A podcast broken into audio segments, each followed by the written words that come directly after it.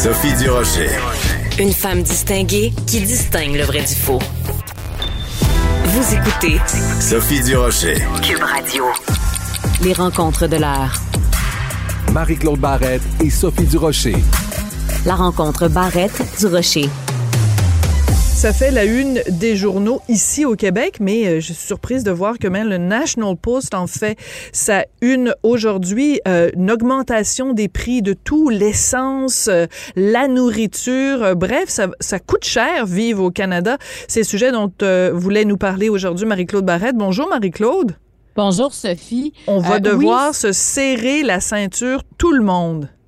Ben oui, parce que quand c'est aussi généralisé, euh, puis dans, dans l'étude, on parle même pas euh, des travaux euh, d'engager euh, quelqu'un pour venir réparer notre robinet, qui coule, parce que ça aussi, les prix explosent, puis c'est des choses qu'on n'a pas le choix de faire. Tu sais, c'est pas un bien de luxe euh, avoir besoin d'un plombier, tout ça. Tu sais, je veux dire, y a, y a c'est partout, j'ai l'impression que la vie nous coûte plus cher. Et là, cette étude-là montre que euh, l'indice des prix à la, commen- à la consommation a augmenté de 5,1% C'est énorme. Tu sais, la dernière fois que c'est arrivé, c'est, euh, on se souvient de la crise économique de la fin des années 90, mais c'est arrivé en 91. Et tu sais, c'est parce que nos salaires ne suivent pas ça. L'augmentation des salaires, c'est très rare que tu vas arriver à la fin de Eh. l'année et que ton employeur va dire, ben cette année, tu as une belle augmentation de 5,1 Tu sais, c'est pas ce qu'on entend, mais malheureusement, euh, on n'a pas tous non plus des voitures électriques. Ça va venir un jour parce que ça se démocratise le prix tranquillement des voitures électriques parce qu'il y avait quand même une barrière au prix pendant euh, plusieurs années. Maintenant, c'est beaucoup plus accessible. Mais par contre, on a encore beaucoup de voitures euh, qui roulent à l'essence et c'est 34,9% d'augmentation, Sophie, pour l'essence. On sait que l'essence, c'est d'abord aussi beaucoup de taxes. Il y a, y a le prix du baril et après ça, il y a la taxation. Mais moi, je trouve que pour le, consommateur, c'est énorme. L'augmentation des véhicules, 6,3% Les logements, 4,4 Et après ça, il y a la, on parle de la nourriture et je sais pas pourquoi, mais c'est écrit que les huiles comestibles, donc j'imagine huile d'olive, huile de canola, tout ça, augmentation de 21,8 mais, mais c'est parce que quand on parle, du fromage, du lait, du beurre, des œufs, hey, ça, c'est la base. Mais oui, tout augmente et, et ça devient, euh, tu sais, pour la pour le- pour une famille, euh, on, on disait que pour une famille avec un revenu de, de 50 000 dollars dans l'article du journal, euh, on aura besoin de 2300 dollars, on aura tr- 2300 dollars de moins dans ses poches. C'est immense, c'est comme le coût des vacances, c'est quelque chose qu'il faut que tu ne pourras pas faire pour rien avoir de plus. C'est ça qui est, euh, c'est ça qui est, qui est alarmant pour les familles. C'est c'est invisible. Tu t'as rien de plus, t'as le même panier d'épicerie, mais tout coûte plus cher. Et, des fois, je me demande, mais pourquoi? Tu sais, euh, est-ce que la pandémie a le dos large à ce point? Tu est-ce que qui se met de l'argent dans les poches, dans tout ça? Parce que pour euh, pour les familles, mais pour pour aussi les gens qui vivent seuls, je dis toujours les familles, mais quelqu'un qui vit seul vit la Ah, même je suis contente que tu dises ça. Ben oui, c'est ça, parce que ben, à la rigueur, tu sais, quand tu es en famille, à la rigueur, tu peux, euh, dans certains cas, justement, quand tu achètes en plus grande quantité, à la rigueur, ça coûte moins cher. Mais imagine quand tu es seul, puis tu dois justement, euh, tu sais, ton loyer, tu l'assumes toute seule. T'as pas un conjoint pour t'aider, t'as pas des enfants, mettons, euh, autour pour pour t'aider avec les avec les frais. C'est absolument euh, terrible. Et je reviens à ce que tu disais un petit peu plus tôt sur justement l'indexation des, salaires au coût de la vie. Euh, ça fait des années qu'on était à une inflation autour de 2 Fait que, tu sais, si tu n'avais pas une, une augmentation de ton salaire en conséquence, bon, ton pouvoir d'achat diminuait de 2% par année. On est capable peut-être de vivre avec ça. Mais quand on est rendu à des 5 ça fait vraiment une différence. Ça veut dire qu'au bout de deux ans, là, c'est 10% de ton salaire que tu as en moins. 10% de ton salaire en moins, c'est énorme. Et et- et- et tu sais, il faut jamais oublier aussi euh, notre, notre taux d'imposition qui est très élevé. Tu sais, on, on, on, on gagne, euh, si on avait un salaire, euh, si, on- si notre salaire euh, brut était notre salaire, tu sais, c'est que une fois qu'on a enlevé les impôts, ce qui reste, et de ce qui reste, il faut aussi enlever toutes les taxes qu'on Ben oui. partout. Et là, en plus, on, on, on- il y a un taux, euh, le pouvoir d'achat ça est réduit de 5% Ça fait qu'il en reste plus beaucoup d'argent. C'est quand on vient nous parler de campagne de REER, puis mettre de l'argent dans nos CELI, puis Oui. mais vive l'épargne, il faut épargner. Hey, à un moment donné, il faut aussi vivre là. Tu sais, je pense quand on, on travaille à temps plein, puis sais, on en parlait la semaine dernière, quand on travaille à temps plein, les, les mettons, si on parle d'un couple, ils sont deux travaillent à temps plein, ils sont pas capables de se payer un logement adéquat pour leurs besoins.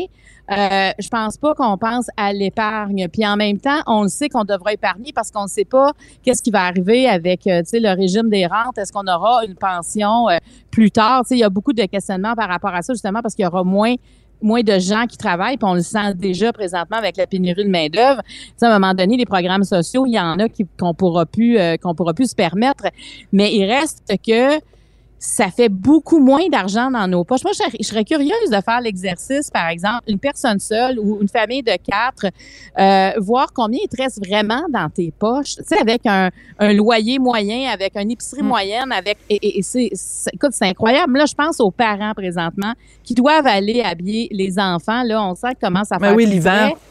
Donc, on, quand les enfants s'agrandissent, oui, on peut des fois de passer des bottes d'un à l'autre, mais c'est pas tout le temps le cas. De temps en temps, faut, faut, faut aussi aller à, à se renouveler.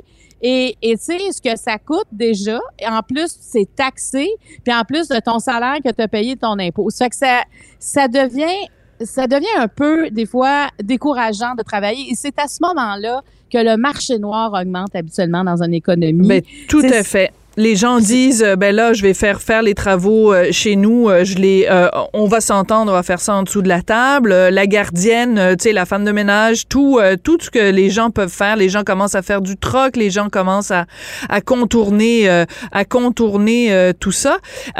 Mais je veux revenir sur ce que tu disais tout à l'heure. Tu sais, on, on se fait dire, euh, ben là, c'est moins en ce moment, mais ça va être plus, euh, mettons, euh, janvier. Là, on va avoir toutes les campagnes pour les pour les REER parce que la date limite c'est Oui. le 1er mars.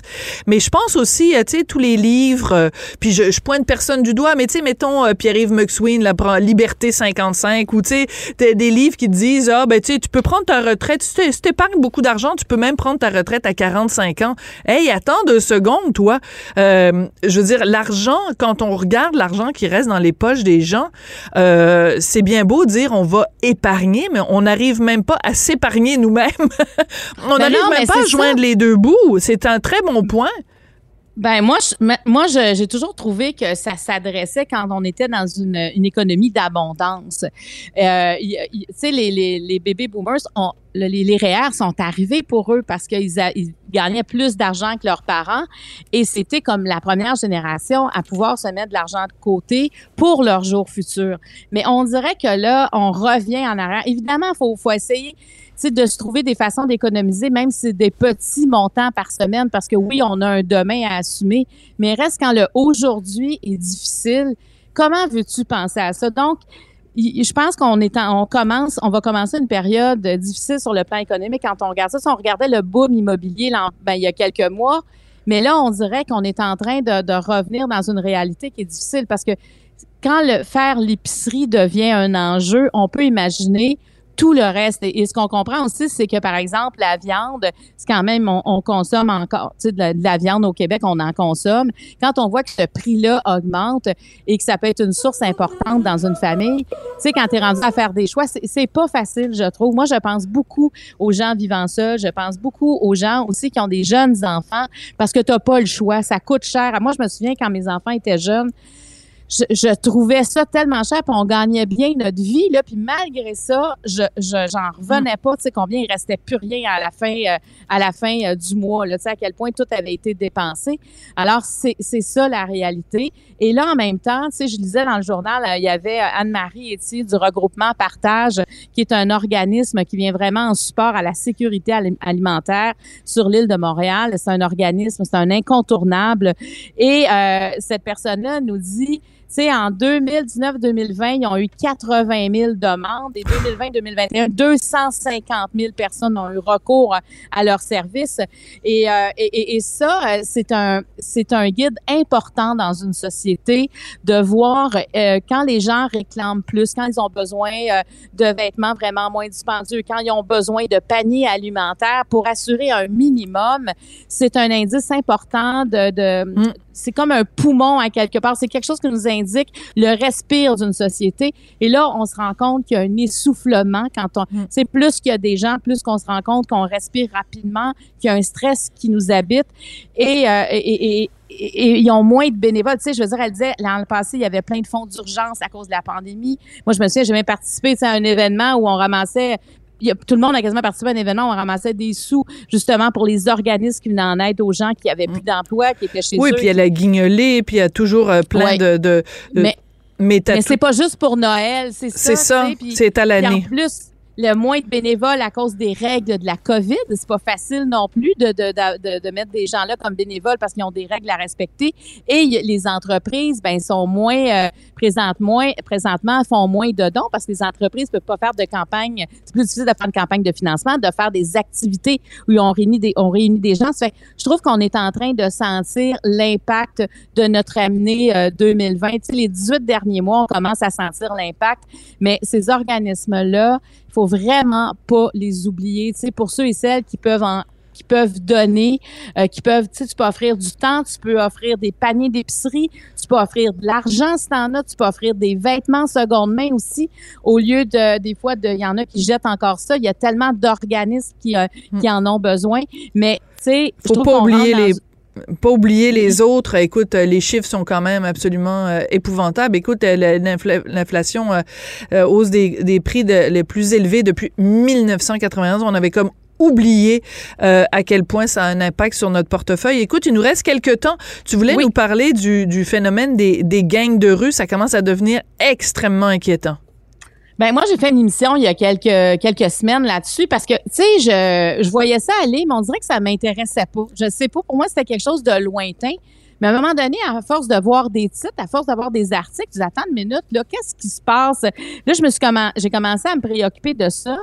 Et là, à force d'en parler, j'entendais des collègues. Et là, écoute, le son de cloche que j'avais, c'est l'inquiétude qu'ils vivaient. Pour ceux et celles qui vivent, entre autres, à Montréal, à Laval, même à Longueuil, mais avant, on entendait Montréal-Nord, gang de rue, mais là, c'est plus ça. Là. Non, non. Tu sais, il y a plusieurs quartiers maintenant, ça s'étend euh, autour de la couronne de Montréal. Et moi, j'avais des amis qui disaient, écoute, moi, j'ai peur d'une balle perdue. J'avais même euh, mon, mon, réalisateur, Francis, qui disait, écoute, on était dans une cour avec des amis, les enfants quelqu'un a décidé de partir un, feu d'artifice, faisait pas tout à fait noir, fait qu'on savait pas c'était ça, et les enfants sont rentrés à la course dans la maison, puis nous, on a eu peur. Il disait, avant, on n'aurait jamais pensé que c'est quelqu'un qui tirait à bout portant, mais il dit, maintenant, avec on a peur parce qu'il y en a beaucoup qui s'est arrivé près de chez eux. Il y a eu une quinzaine de fusillades depuis depuis le début de l'année. C'est énorme et c'est des gangs de rue. Puis ce qui est affolant là-dedans, c'est que c'est vraiment la culture des armes à feu. Et même sont, maintenant, ils se construisent leurs armes à feu avec l'aide d'imprimantes 3D. Ils font venir des pièces en ligne. Donc, c'est des armes à feu fantômes. Et là, ce qu'on apprend ce matin euh, par le bureau d'enquête, c'est que euh, la mafia? Il faut ben appel à la mafia. Écoute, moi, je je sais pas si t'es une fan de District 31. Moi, je me dis, si Luc Dion, dans District 31, avait écrit que euh, la police on va voir les, les, la mafia pour leur dire, pouvez-vous parler à, à, à, vos chums dans la gang de rue, j'aurais dit, j'aurais pris le téléphone, j'aurais appelé mon chum Luc, j'aurais dit, hey Luc, euh, vas-y mollo, là, t'exagères. Et c'est hallucinant quand même. C'est une très bonne histoire, très bien sortie par le journal aujourd'hui. Absolument, absolument. Donc, quand on fait appel à la mafia pour calmer le jeu des gangs de rue, c'est que ça va pas bien. Il y a quelque chose qui va pas bien parce que c'est comme s'ils ont, une autorité dans la rue euh, que, que, les policiers ne peuvent pas avoir. Et je pense qu'on est rendu, tu sais, dans vraiment, c'est critique présentement la situation. Puis tu sais, on se souviendra qu'il y a une, jeune adolescente de 15 ans, Myriam Bouadaoui, euh, qui en février dernier a été, euh, tu sais, euh, a, a, été malheureusement, elle a perdu la vie parce qu'on a tiré sur elle par accident. Et ce que Félix Séguin me racontait, c'est que il y, y en a qui savent absolument pas tirer. Et quand tu tires, tu fais un ça, ça donne un, il y a une pression et tu recules, là, tu sais, parce que ça donne un coup, euh, Ouais. le fait que t'as tiré. Un Puis comme ils savent ouais. pas tirer, un contre-coup exactement, et comme ils ne savent pas tirer, ben tu sais, il y a des contre-coups comme ça, ils perdent une balle et malheureusement, ça, ça, ça frappe chez des gens qui ont rien à voir avec ça. Mais quand on pense qu'il y a des mineurs dans les gangs de rue qui ont, qui, qui ont des armes à feu et qu'on valorise les armes à feu, c'est sûr que c'est extrêmement inquiétant et en même temps, tu sais, euh, qu'est-ce qu'on peut faire pour ça? Parce que oui, là, on veut régler ce qu'il y a dans la rue, mais comment ne pas arriver à ça? C'est sûr que, tu sais, euh, il y en a qui font de la sensibilisation dans les écoles. Euh, on demande aux enseignants d'observer les... Il y a un grand sentiment d'appartenance. Puis même pour les parents, ça doit pas être facile à gérer parce que ça se passe en dehors des murs de la maison. Il y a un grand sentiment d'appartenance, puis on a envie euh, Mm. de... C'est comme si on en... quand on rentre là-dedans, c'est très difficile d'en sortir. Alors, c'est sûr que quand on regarde ce qui se passe présentement, ben, avec la- la- l'opération Centaure que la ministre Guilbeault a annoncée, en tout cas, j'espère qu'il y aura des résultats parce que d'entendre des gens qui ont peur dans leur quartier, qui ont peur d'aller faire une marche le soir, on Écoute- dirait qu'on n'entendait pas ça avant Montréal quand Ben, même. Écoute. Marie-Claude, il y a eu euh, un, un meurtre à l'arme blanche. euh, Juste à Oui. côté d'un parc où Richard et moi, des fois, euh, quand, quand euh, notre fils est, est en train de s'amuser avec ses, avec ses amis, on s'en va se promener dans ce parc-là. Je peux te dire qu'on n'ira plus jamais se promener dans ce parc-là? Même en plein jour, on c'est rendu qu'on a peur d'aller dans certains coins, même en plein jour, parce que tu sais jamais d'où ça va sortir, puis t'as pas envie d'être euh, la, la cible d'une balle, d'une balle perdue. Écoute, qui aurait cru qu'un jour à Montréal, ce serait comme le Bronx? Marie-Claude, Ouais. merci beaucoup. Euh, Merci. Toujours intéressant de te parler, puis on se retrouve euh, demain. Merci beaucoup, Sophie. À demain.